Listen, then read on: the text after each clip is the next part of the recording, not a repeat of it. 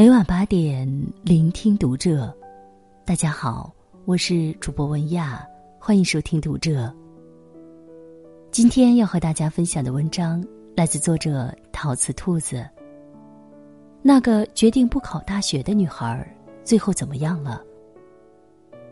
关注读者微信公众号，和你一起成为更好的读者。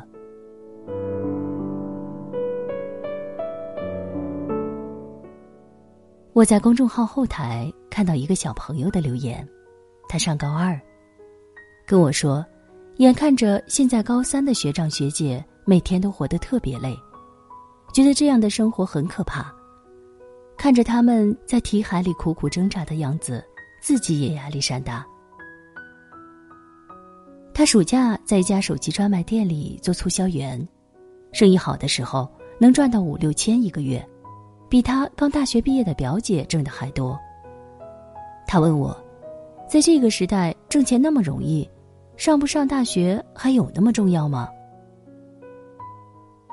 有太多的工作可以提供从前只面对大学生们开放的高薪和福利，即便是从前被人轻视的蓝领，如今也能轻易赚得盆满钵满。年轻有太多优势，唯有短视是不可回避的缺点。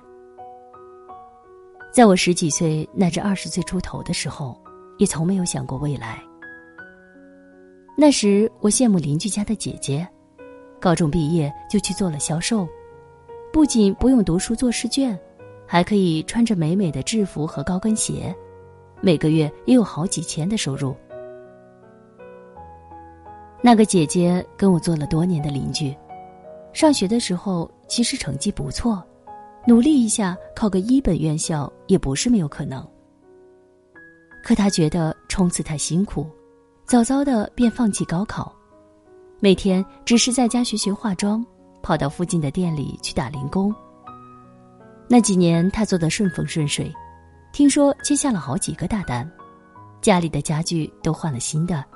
家属院里的老邻居纷纷称赞，说这孩子出息了，不比上过大学的差。我大三那年，他失业了，坐在满地烟头的楼道中，叹着气。我们这种靠青春吃饭的人，只要青春没了，就什么都没有了。你看看我，现在要怎么跟那些十八九岁口齿伶俐的小姑娘竞争？他在家待了大概两个月，然后找工作却四处碰壁。就在我快要放暑假时，听到他要回老家的消息。他临走时来跟我妈告别，说自己还有两万块的积蓄，在城市里混不下去，希望在老家做点小生意，有个立足之地。此后我们再也没有见过面。我常常想起他。每当看到有类似某初中少女月入十万的新闻时，我都会忍不住想，那会是她吗？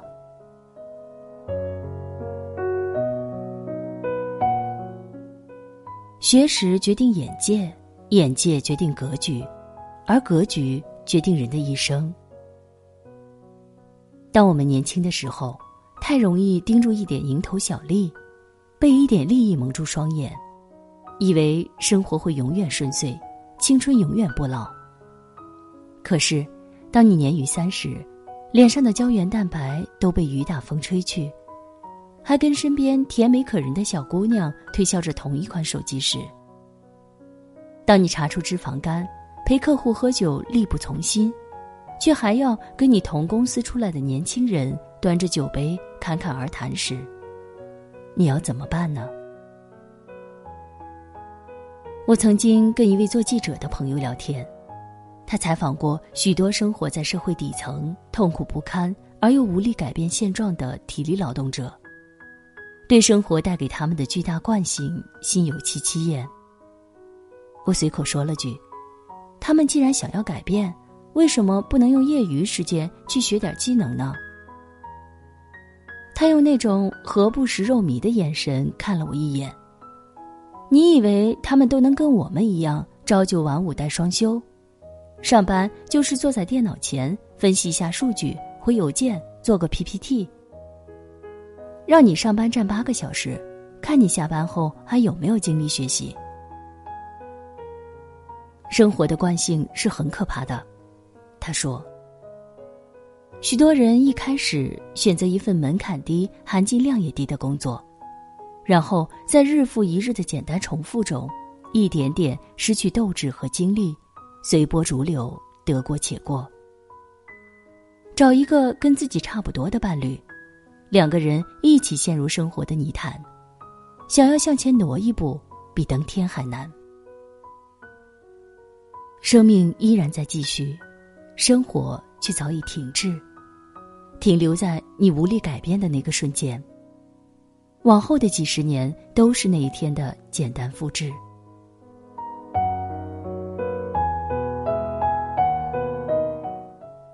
一纸大学文凭，不仅仅是某个领域的敲门砖，还是人摆脱生活惯性的出口。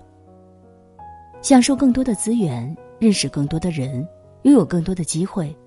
才能摆脱之前那些短视的，甚至有些愚昧的观点。有时候，人生的岔路就是从一个机会开始，然后越走越远，再也无法回头。我一位女友公司的司机，有严重的腰椎间盘突出，却连一天假也不敢请。因为只要他休一天假，就意味着全勤奖和补助都泡了汤，收入折半。而家里还有要上学的女儿，没有工作的妻子，和年逾七十的老母。他可以跳到其他地方工作，却无法摆脱司机这个职业。从长途车换到公交车，再换到商务车，所能做的只能是在那狭小的缝隙里翻转腾挪。那个男人开了二十多年车，在一线城市中拿着四千出头的工资。每天除八小时的正常工作之外，有紧急采访时，他也必须随叫随到。他花了两个月的工资，给上初中的小女儿报了一个数学培训班。他说：“我一定要供她上大学，不为给我争气，只是想她以后不必像我一样，只能困在这一种人生里动弹不得。”这就是我为什么依然想要像个老古板一样，劝你好好读书，劝你去考大学。并不是因为打工妹就比别人低贱卑微，也并不是因为除了这一条路之外别无他处可去，而是我太清楚，一个连学习都嫌累的人，很难咽下生活的苦。那张文凭虽然许不了你飞黄腾达。却也至少在你想要摆脱某种苦难的时候，赋予你一点点能力和资格，帮你推开一扇新的门，给你更多的机会去选择，去见识更大的世界。对绝大多数人而言，受教育不是为了站上顶峰，而是为了不跌入谷底。别让生活把你困在二十几岁。